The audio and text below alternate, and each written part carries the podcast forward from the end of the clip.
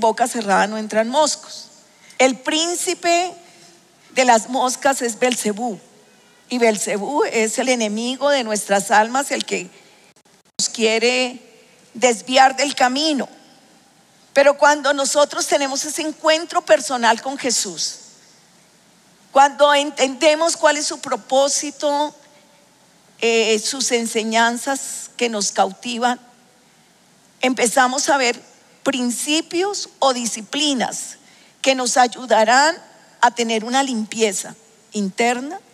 Si hay de pronto un foco de contaminación en nuestros pensamientos, en relaciones, como algunos dicen, tóxicas. Y cuando nosotros aprendemos de estas disciplinas, tú vas a tener una vida de victoria. Por ejemplo, en el Sermón a la Montaña nos habla de tres disciplinas importantes. El Señor Jesús nos dice, cuando des, cuando ores, cuando ayunes, tienes que tener ciertas características. Hazlo con sinceridad, no con hipocresía, no por querer que los demás te vean y digan, no, qué generoso. O simplemente cuando tú des con tu mano derecha, dice la Biblia que no sepa la izquierda lo que hace tu mano derecha. Pero hoy quiero hablarles especialmente del ayuno, cuando ayunes. Aquí tú puedes notar que son tres disciplinas que están en igualdad de condiciones o de importancia. Jesús no le enseñó a sus discípulos a predicar, le enseñó a orar, le enseñó a dar y les enseñó a ayunar. Cuando a uno le dicen, vamos a ayunar, ¿ustedes qué piensan? Ustedes dicen, aleluya, qué rico. Uh". O dicen, uy, ayunar. ¿Será que tú vas a hacer más difícil la vida. Con este mensaje nos vas a, a, que tengamos un día bien difícil, a que el estómago ruja como un león y te esté pidiendo comida. ¿Qué es lo que nos tratas de decir? Yo sé que el tema del ayuno no es fácil. No es fácil ni predicarlo a veces y a veces no es tan fácil practicarlo. Pero cuando vemos los beneficios del ayuno, ahí sí tú vas a decir, aleluya, gracias Señor que pude obtener victoria con ese ayuno. Miremos en Mateo 6, versos 16 y 17.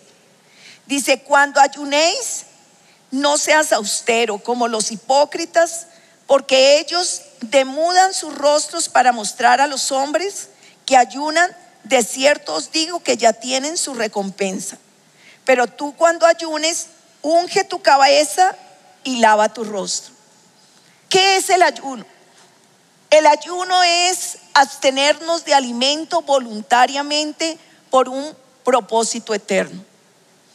Tomar solamente agua por un periodo de tiempo, por una necesidad, pero especialmente lo que el ayuno hace en nosotros es que nos humillamos voluntariamente frente a la cruz.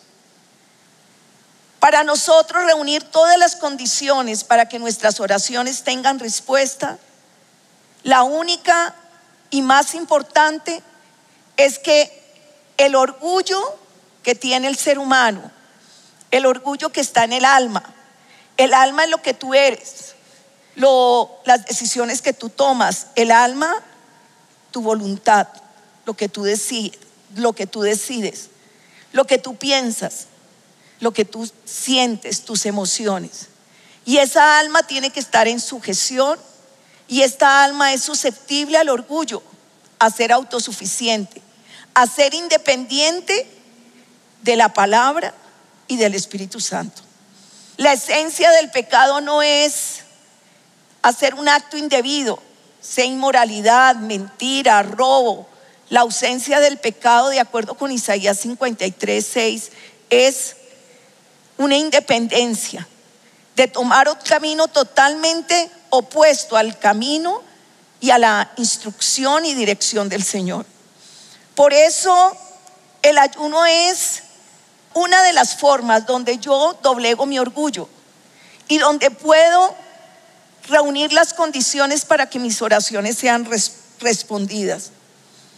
Hay en la Biblia varios pasajes que nos hablen de por qué la humillación voluntaria, y esa humillación va relacionada con el ayuno, nos lleva a la exaltación. En Lucas capítulo 14, verso 11, el Señor hace una parábola de un banquete, de unas bodas, donde la persona es invitada.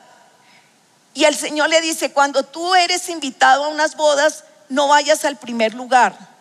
No vaya a ser que te vayan a avergonzar y te digan, ojo, ese lugar es para el invitado, tal vez para los familiares de la novia o para el conferencista y pases una vergüenza.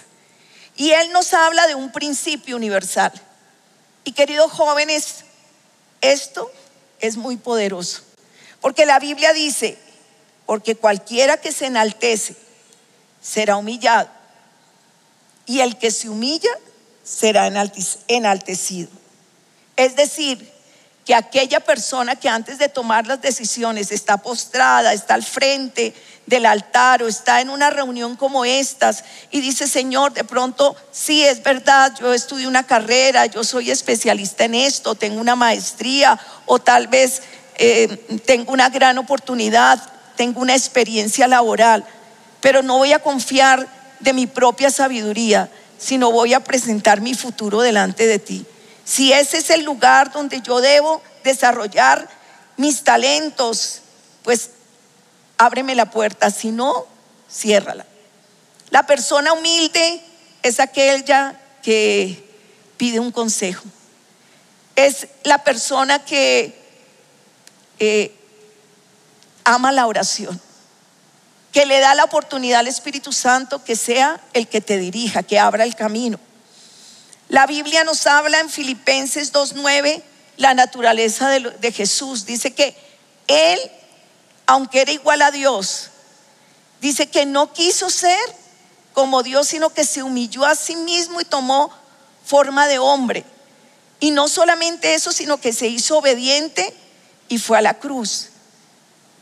Y por eso el Señor lo exaltó hasta lo sumo.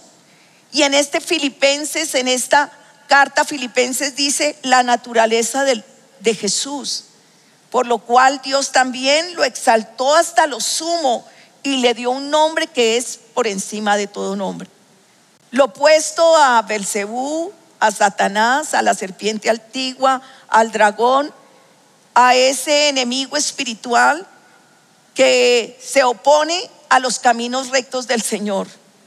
Él quiso ser como Dios, pero él fue un ser creado. Y por eso el Señor dice, una condición para que tú puedas entrar a ese lugar secreto es que tomes la decisión en ese acto de humildad y puedas ayunar.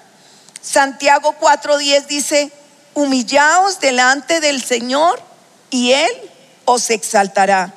Y aún en primera de Pedro, ojalá ustedes tengan estos versos, las puedan memorizar, dice, igualmente jóvenes, y esto va para la reunión de jóvenes, estad sujetos a los ancianos, que son los pastores, y todos sumisos unos a otros revestidos de humildad, porque Dios resiste a los soberbios y da gracia a los humildes. Humillaos pues bajo la poderosa mano de Dios para que Él os exalte cuando fuere tiempo. El ayuno hace que los propósitos, tu destino, los obstáculos que hay frente a ti sean quitados. Y de una manera sobrenatural, tal vez estás en el último lugar, estás en la cola, el Señor te lleva a que seas cabeza. Y esos son los beneficios del ayuno. La misión carismática comenzó hace 36 años. Creo que yo soy la más viejita de esta reunión. Y empezamos en un barrio sencillo de la ciudad de Bogotá. Teníamos ayuno los días sábados. Yo llegaba con mis hijas muy joven, teníamos nuestros ayunos de 8 a 2 de la tarde. Habían fiestas, como sabemos, aquí hay muchas, eh, muchos puentes largos y los aprovechábamos para tres días de ayuno. Todos, hombres, mujeres, jóvenes, un grupo pequeño de 100 personas, 200. Y así comenzó esta iglesia, soñando en grande. Señor, muéstranos el lugar, el lugar estratégico donde va a estar en la ciudad de Bogotá. Señor, danos un medio de comunicación. En ese entonces, pues no estaba el internet. Nos dio la emisora que se llamó Radio Fantasía y luego fue la emisora de la iglesia. Señor, danos una habilidad de poder palpar, conocer una iglesia de crecimiento en el mundo. Y fue por primera vez cuando pudimos viajar a Seúl, Corea, inspirados para, por el, el pastor coreano, el pastor Paul Jong-gi Cho, una iglesia grande y empezamos a soñar con coliseos llenos de discípulos, pero a la vez grupos pequeños familiares. Ese ayuno renovó nuestra mente. Ese ayuno nos dio dirección para entender la visión de la cual el Señor iba a dar la instrucción a través de nuestro pastor para levantar un equipo de pastores que hoy son los que están en diferentes partes del mundo. Hoy a las 8 de la mañana yo tenía un Zoom con todos los misioneros de todas las capitales y de todas las ciudades de Latinoamérica y Norteamérica de la misión carismática. Jóvenes que llegaron un día como están ustedes hoy acá. Entraron en un entrenamiento en su escuela de líderes, en su capacitación destino. Fueron a, las, su adiestramiento con sus pastores, crecieron, formaron familias y luego aceptaron el llamado y hoy son pastores en Chile, en Argentina, en Brasil, en Ecuador, en Perú. También tenemos en Centroamérica, en México, en Estados Unidos, en, Europa, en España, en Holanda y en otras partes del mundo. El ayuno hace que tú seas un odre nuevo que ese mensaje que tiene Dios para ti, porque a veces uno dice, Señor, ¿con quién me voy a casar? ¿Cuántos solteros hay? ¿O todos son casados? No, los solteros hagan así. Bueno, la mayoría son solteros. ¿Qué voy a estudiar? ¿Qué voy a hacer? Les digo, cuando tú te humillas voluntariamente y es a través de esos periodos donde yo suprimo alguna comida, pero me dedico a la oración. Mira lo que dice el Salmo 35, 13. Dice, humillé mi alma con ayuno. Porque la Biblia nos habla de que David fue un hombre conforme al corazón de Dios. Porque todas las decisiones las tomaba en quietud. No era trabajando, no es aguantar hambre. Es un momento donde yo aparto el tiempo para la palabra, para la oración, estoy conectada con mi pastor, con mi líder, y empiezo a escuchar la voz del Espíritu Santo, Él cómo me va a dirigir. Por eso David fue un hombre conforme al corazón de Dios, fue un hombre sensible, un hombre espiritual, un hombre que tenía que sentarse en los lugares celestiales juntamente con Cristo para desde ahí ser instruido tener esa fortaleza y también ese espíritu de conquista para lanzarse eso nuevo que Dios los llevaba a hacer. Hay una fiesta muy importante en los judíos. Se llama el Yom Kippur. Es la fiesta más solemne, importante que hacen los judíos. Tú lo puedes leer en Levítico capítulo 16, verso 29 al 31. Es el día de expiación por el pueblo expiación de los pecados del pueblo de Israel. Es una convocatoria solemne. Todos tienen que ir, niños, mujeres, hombres, jóvenes, empresarios, extranjeros. Todos. Pero, ¿qué dice la Biblia? Vamos a leerlo. Y esto tendréis por estatuto perpetuo, o sea, para siempre. En el mes séptimo, a los diez días del mes, afligiréis vuestra alma. Cuando tú leas esto en la Biblia, afligiréis vuestra alma, es ayuno. Eso quiere decir, ayuno. Y ninguna obra haréis.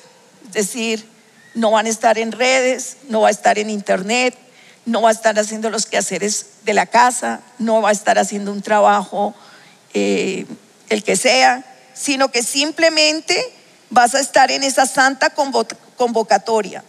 Dice, ninguna obra haréis, ni el natural ni el extranjero que mora entre vosotros, porque este día se hará expiación por vosotros y seréis limpios de todos vuestros pecados delante del Señor. Día de reposo, día de descanso, es para vosotros y afligiréis vuestra alma, vuestras almas, es estatuto perpetuo. Por más de tres mil años esto lo ha practicado el pueblo de Israel. Ellos sacrifican un animal, un cordero, que simboliza el cordero de Dios, porque ellos no han aceptado todavía el Mesías, pero este es un prototipo de lo que ellos hacían y para ser beneficiados de esa expiación, de, de esa oración que hace el sacerdote, tenían al mismo tiempo que afligir vuestra, las almas de ellos, es decir, en ayuno y en oración. Yo leyendo estos pasajes podía ver que es lo que el Señor quiere con nosotros. Nosotros tenemos, el Cordero de Dios está a nuestra disposición. Fue un sacrificio perfecto, una vez para siempre. Jesús murió en la cruz y tomó nuestro lugar. Su alma se hizo pecado con nuestro pecado. Y cuando tú afliges tu alma, que es ese periodo de ayuno, tú tienes que visualizar la cruz. Tú tienes que tener una experiencia sobrenatural porque no debes jugar a la religión. La religión, la religión es, ¿qué diríamos? Los religiosos, los tradicionales fueron los que se opusieron realmente al ministerio de Jesús. Nosotros no somos religiosos, aunque somos cristianos. Nosotros tenemos que tener es una vivencia real y genuina con Jesús, el Hijo de Dios. Cristo crucificado, mirando sus llagas. Si hay una enfermedad en este tiempo de pandemia, el Señor te va a dar respuesta, pero también te va a dar la semilla de la fe para que obtengas la sanidad. Es un proceso maravilloso. Si tal vez en ese momento de quietud el Señor va a abrir una pantalla delante de ti, te va a decir, te va a dar respuestas del porqué de muchas aflicciones que has vivido en tu vida pasada. Te vas a dar cuenta que hay causas de maldición que persiguen a tu familia. Y por eso ha habido colapsos nerviosos, por eso son propensos a accidentes, por eso han habido suicidios, por eso hay esterilidad, por eso hay divorcios, por eso hay enfermedades terminales. Pero cuando tú entiendes que en la cruz, bendito sea Jesús, esa cruz nos redime. Esa cruz nos limpia de pecado. Esa cruz nos hace nuevas personas. Esa cruz te lleva a lugares de privilegio. Esa cruz hace que tú verdaderamente puedas entrar en esos lugares celestiales y estés sentado juntamente con Cristo y tu corazón es mudado. Antes de pronto era lleno de temor, de incertidumbres, pero ahora tú te conviertes en un valiente, en un guerrero, en una mujer con visión y con propósito. Conocer al Cristo crucificado me cambió, renovó mi mente, entendí el propósito por el cual yo había nacido. Me dio la oportunidad de tener un matrimonio feliz con el pastor César Castellanos, formar una familia, cinco hijos. Ya voy para los 14 nietos. Pero he tenido años de comprender y de entender que solo a través de la cruz Dios puede cambiarme esa vestidura que me hacía una persona a veces indigna, permitía que a veces vinieran ciertos temores o venían periodos de enfermedad. Pero a través de esos ayunos, es donde voluntariamente estamos en el lugar más bajo y donde le decimos al Señor, toma nuestra vida, renueva nuestros pensamientos, porque tus pensamientos son más altos que mis pensamientos, como dice la palabra.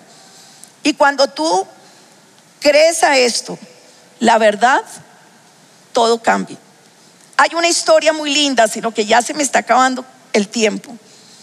Y es el rey Acab. Eso está en Primera de Reyes 21-25. Fue un rey muy malo. Lo más malo que usted puede imaginar fue este rey. Y vino un juicio contra él, que él iba a ser exterminado, toda su familia. Es un juicio. Pero él se humilló. Y dice ese verso 25, a la verdad ninguno fue como Acab, que se vendió para hacer lo malo ante los ojos de Jehová, porque Jezabel su mujer lo incitaba. Cuando vino el juicio a él, ayunó, él oró, él rogó, él suplicó. ¿Y sabes qué quiero decirte, querido joven? Que nuestro Padre Celestial, nuestro Dios, es tan misericordioso que cuando ve un corazón contrito y humillado, no lo va a despreciar. Si esa fue la oración de ese hombre que era tan malo, y el Señor luego le dice a Elías, ve y dile que ya el juicio no vendrá en los días de él.